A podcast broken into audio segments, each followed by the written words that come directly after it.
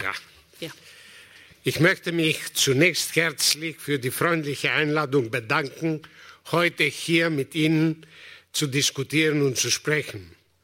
Lassen Sie mich aber dazu hinzufügen, dass ich auch deshalb besonders gerne gekommen bin, weil wir gegenwärtig inmitten einer Krise sind, wie wir alle kennen, die mehr denn je dazu verpflichtet, die Probleme, mit denen sich die Europäische Union konfrontiert sieht, besser zu verstehen sowie möglichen Auswegen nachzugehen. Der Titel der heutigen Veranstaltung Griechenland Quo Vadis impliziert, dass der Kurs Griechenlands eine entscheidende Rolle für die wirtschaftliche Entwicklung der Europäischen Union spielt. Nicht nur, weil die Schuldenkrise in Griechenland eingesetzt hat, sondern auch, dass das Unvermögen dieses Landes, seine Schulden zu begleichen, der heutigen wirtschaftlichen Unsicherheit in der Union zugrunde liegt. Hinzu kommt der Vorwurf, Griechenland sei es gelungen, der Währungsunion beizutreten, ohne die Voraussetzungen dafür erfüllt zu haben. Eine freilich allen noch so häufigen Wiederholungen zum Trotz falsch und deshalb unhaltbare Behauptung. Ich werde zu diesem Punkt hier nicht Stellung nehmen, bin aber gerne bereit, Ihre Fragen zu beantworten.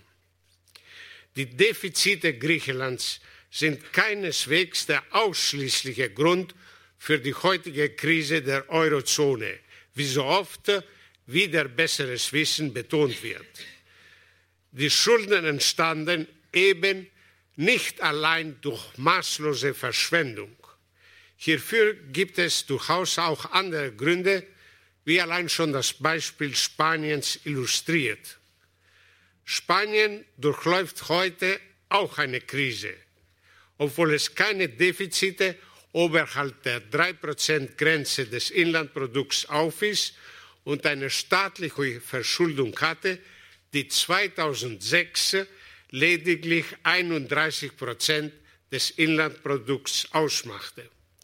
Auslöser der Krise waren die unbedachte Entwicklung der Bautätigkeit, der Zusammenbruch der Immobilienpreise, das Unvermögen der Banken, die gewährten Kredite einzutreiben, sowie die letztendlich unvermeidliche Intervention des Staates zur Rettung der Banken und zur Eindämmung der Krisenfolge. Die Diskrepanz des Wachstumsniveaus zwischen dem Norden und dem Süden, die geringere Wettbewerbs Wettbewerbsfähigkeit der Staaten der Peripherie der Union und die großen Defizite ihrer Außenhandelsbilanzen sind weitaus ernstere Gründe für die zunehmenden Schulden des Südens als die administrative Unfähigkeit ihrer Regierenden. Zwischen 2000 und 2007 war das durchschnittliche Jahresdefizit der Handelsbilanz Griechenlands 8,4 Prozent des Inlandprodukts und das entsprechende Defizit Portugals 9,4 Prozent, während der Überschuss Deutschlands bei 3,2 Prozent und Hollands bei 5,4 Prozent lag. Um dieses Defizit decken zu können, sind die Staaten der Peripherie gezwungen, immer mehr Kredite aufzunehmen. Der Anstieg ihrer Staatsschulden ist der Preis dafür. Diese Entwicklung war von den Begründern der Währungsunion nicht vorgesehen worden. Sie glaubten, der freie Kapitalverkehr sowie der Binnenmarkt garantierenden Investitionen dank der niedrigeren Arbeitskosten der Staaten der Peripherie und könnten somit die Staaten der Peripherie das Gefälle zu den entwickelten Staaten progressiv verringern. Sie übersahen aber dabei, dass sich der Konvergenzprozess nicht innerhalb weniger Jahre abschließen lässt auch meinten sie, dass die Überschreitung einer tolerablen Defizitgrenze der Zahlungsbilanz zu einer rückläufigen Wirtschaftsaktivität der Peripherieländer führen würde, sodass das Defizit abnehmen und es zu einem zunehmenden Gleichgewicht bei den internationalen Transaktionen kommen würde. Genau diese Annahme hat sich freilich als unzutreffend erwiesen. Das Ergebnis war ein enorm hoher Schuldenberg. Nötig, ja unausweichlich ist also eine neue Art des Umgangs mit dem Gefälle zwischen den entwickelten Kern der Eurozone und ihrer weniger entwickelten Peripherie. Ansonsten wird es auch in Zukunft, und das soll man sicher äh, wissen, sicher bemerken, es wird in Zukunft, wenn die Situation sich nicht ändert, immer wieder zu Krisen kommen.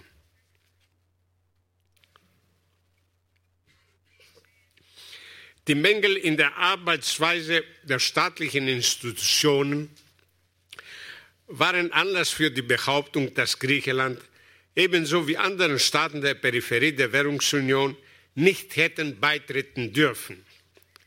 Die Währungsunion ist jedoch kein Club hochentwickelter Staaten, deren gemeinsame Bestrebungen den Interessen jener Länder zuwiderlaufen, die sich im Rückstand befinden.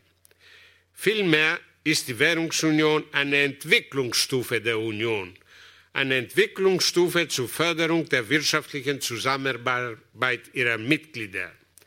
Sie soll dazu verhelfen, Beziehungen aufzubauen, die gemeinsame Wachstumsbemühungen stärken, die schrittweise Konvergenz der Wirtschaften fördern und eine bessere Nutzung der Chancen erlauben, welche der Chancen, welche durch die Abschaffung der Grenzen und die gemeinsamen Ziele geboten werden.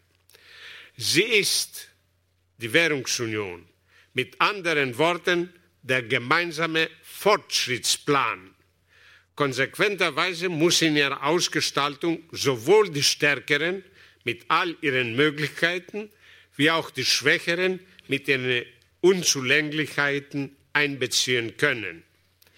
Ein ebenso konkreter wie genauer Plan ist deshalb dringend erforderlich, der die Ungleichgewichte berücksichtigt sowie die Tatsache bewertet, dass die entwickelten Staaten nicht nur belastet werden, sondern dank ihrer Finanzdienstleistungen und ihrer Exporte durchaus erhebliche Gewinne erzielen. Solidarität ist ein Begriff, der gewissen Länder der Union nicht genehm ist. Sie verbinden mit ihm eine Interpretation, die sich ganz auf die Notwendigkeit konzentriert, jene Länder zu unterstützen, die ihre Verpflichtungen einhalten. Doch die Realität zwingt zu einem gegenseitigen Beistand aller, dessen Ausmaß nicht allein durch die juristischen Texte vorgegeben wird, vielmehr auch durch einzelne Vereinbarungen sowie durch bereits entstandene Beziehungen und den damit verbundenen Gefahren. Bei einer Einheit, in der, in der es permanente und nutzbringende Wechselwirkungen unter ihren Mitgliedern gibt, ist es im Interesse sowohl des Stärkeren als auch des Schwächeren, sie aufrecht zu erhalten und zu intensivieren. Als die Währungsunion gegründet wurde, waren viele Beobachter in Großbritannien und den USA davon überzeugt, dass dieses Unterfangen nur scheitern könne. Sie behaupteten, einer Währungsunion müsse unbedingt eine politische Integration vorausgehen, ein politisches Zentrum also existieren, dem es auch obliegen würde, die notwendigen Entscheidungen zu treffen. Ohne eine solche politische Führung würde die Union unweigerlich in einer Sackgasse landen.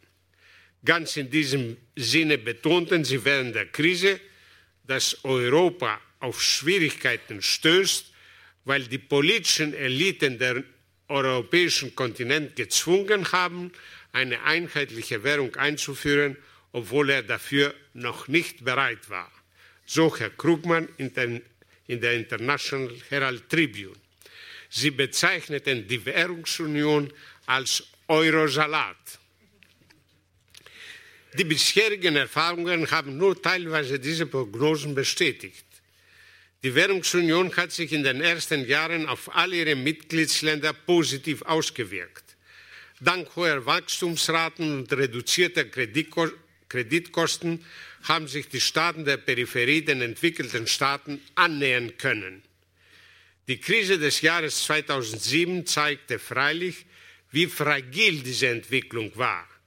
Sie stützte sich eben nicht auf einen konkreten, von allen Mitgliedern akzeptierten Plan, sondern auf politische Vorstellungen, die dem freien Markt und dem automatischen Ausgleich der sich jeweils ergebenden Diskrepanzen vorrangige Bedeutung verliehen.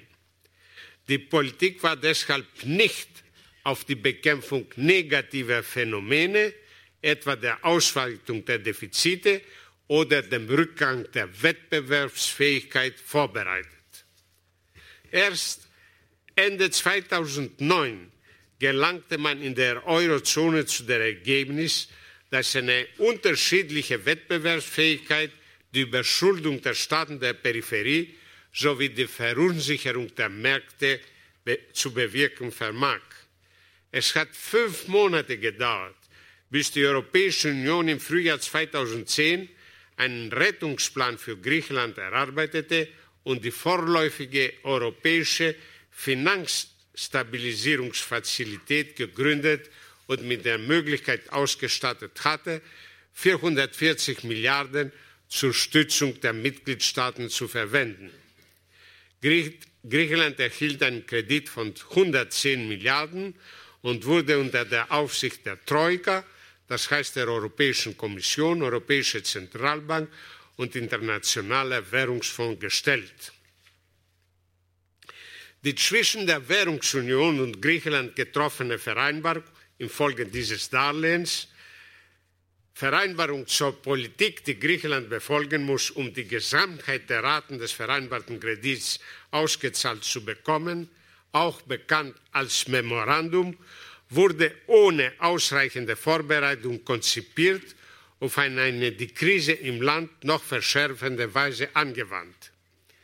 Die getroffene Absprache bestimmte, dass Griechenland innerhalb von nur drei Jahren, das heißt bis 2013, eine Haushaltssituation wiederherzustellen hat, die den Vorgaben des EU-Vertrags entspricht. Diese Bedingungen implizierten Ausgabekürzungen, die weit über dem lagen, was Staaten erzielen können, die weitaus bessere wirtschaftliche Voraussetzungen für einen Konjunkturaufschwung mitbringen als Griechenland. Sie waren so gesehen schlicht unrealistisch.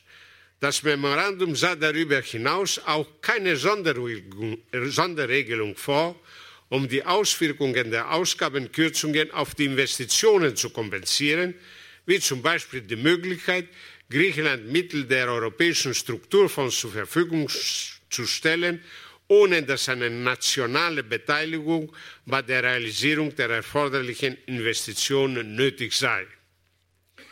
Das Ergebnis war, dass Griechenland einerseits ein Defizitabbau von insgesamt circa 6 Prozent des Inlandsprodukts für die Jahre 2010 und 2011 erzielte, andererseits jedoch eine in diesem Ausmaß nie dagewesene Rezession erlebt.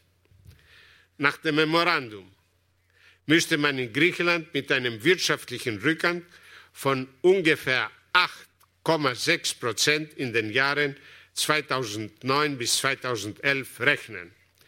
Die Rezession reicht viel mehr. Sie wird bis Ende 2012 wahrscheinlich 15 Prozent statt 8,6 ausmachen. Die optimistischen Prognosen des Memorandums haben sich als völlig falsch erwiesen. Rezession und wachsende Unsicherheit haben schließlich jegliche Investitionspläne zunichte gemacht. Die Verfasser des Memorandums haben es auch versäumt, die zu erreichenden Ziele mit den tatsächlichen Entwicklungen zu verbinden, also zu bestimmen, dass im Falle einer entschieden größeren als der vorher gesehenen Rezession der Zeitraum zur Erreichung der Ziele sich automatisch verlängert oder dass sogar einige der Bestrebungen eingeschränkt werden müssen. Politisch ein fataler Fehler, der zur Folge hatte, dass das anfängliche rigorose Sparprogramm weiter umgesetzt wird, trotz der eingetretenen schweren Rezession und ihrer die ursprünglichen Annahmen weit übersteigenden Auswirkungen. Da die anfänglichen Berechnungen der Troika sich als unzutreffend erwiesen haben und der Lauf der Ereignisse genau dieses bestätigte, verlor die angewandte Politik zwar ihre Glaubhaftigkeit, wurde aber dennoch weiter verfolgt. Vor jeder Auszahlung einer Kreditrate finden und fanden und finden erneut Verhandlungen statt, um trotzdem mit Hilfe neuer Maßnahmen die realen Ziele dem Zeitplan entsprechend zu erreichen.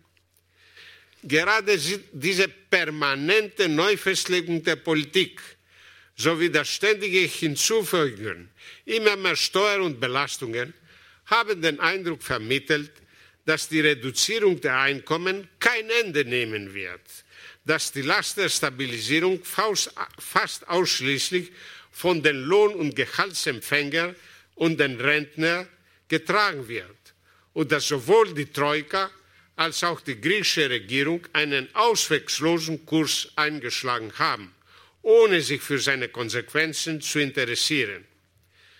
Die angewandte Politik habe sich, so die öffentliche Meinung, keineswegs zur Aufgabe gemacht, die Missstände im Lande zu korrigieren und ebenso davon abgesehen, die Hauptverantwortlichen für die Krise zur Rechnung zu ziehen.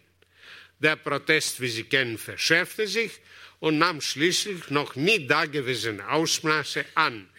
Andauernde Streiks, öffentliche Verhandlungen, Tumulte gehören zum täglichen Bild wie die Weigerung des öffentlichen Dienstes, den politischen Vorgaben zu folgen. Mehr noch, die Meinung, dass Griechenland aus der Eurozone austreten soll, gewinnt immer mehr an Boden, obgleich bislang kaum jemand die Zweckmäßigkeit der Beteiligung an der Währungsunion in Frage gestellt hat. Die Opposition gewinnt schließlich mit der Behauptung, dass sie alle bisherigen Vereinbarungen neu verhandeln wird, immer mehr Zustimmung, obwohl sie die Hauptverantwortung für die wirtschaftliche Katastrophe trägt.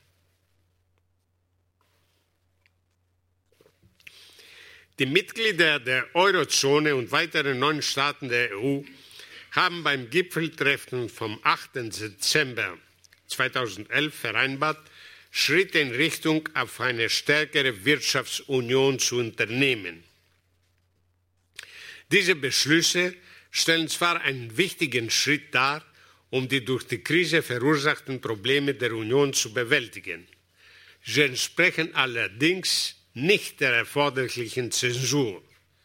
So lässt das wichtigste Ziel der Beschlüsse, die rigide äh, Haushaltsdisziplin, außer Acht rigide Haushaltsdisziplin ist das Hauptziel und dieses Hauptziel lässt außer Acht, dass die Hauptursache der Krise keineswegs die Gleichgültigkeit der Mitgliedstaaten gegenüber den geltenden Vorschriften über die Höhe des Haushaltsdefizits und der Staatsverschuldung ist. Entscheidend sind vielmehr zunächst und vor allem die Unterschiede in der Wettbewerbsfähigkeit der Mitgliedstaaten beziehungsweise die Defizite und Überschüsse der Zahlungsbilanzen. Unterschiedliche Niveaus der Wettbewerbsfähigkeit oder der administrativen Organisation wie der Bildung werden weder durch haushaltspolitische Disziplin noch mit der Vergabe von Geldern zum Schuldenabbau oder der Gewährleistung von Bürgschaften und der Rekapitalisierung von Banken aufgehoben.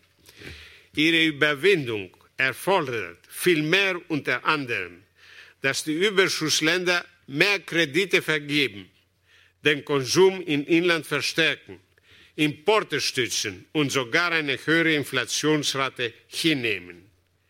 Für die Bewältigung der Krise ist darüber hinaus eine Wirtschaftspolitik nötig, die sich ebenso ausdrücklich wie konsequent auf den gesamten europäischen Raum bezieht, Lösungen also anstrebt, die nicht nur die Probleme einzelner Staaten ansprechen, sondern die Probleme der Europäischen Union insgesamt.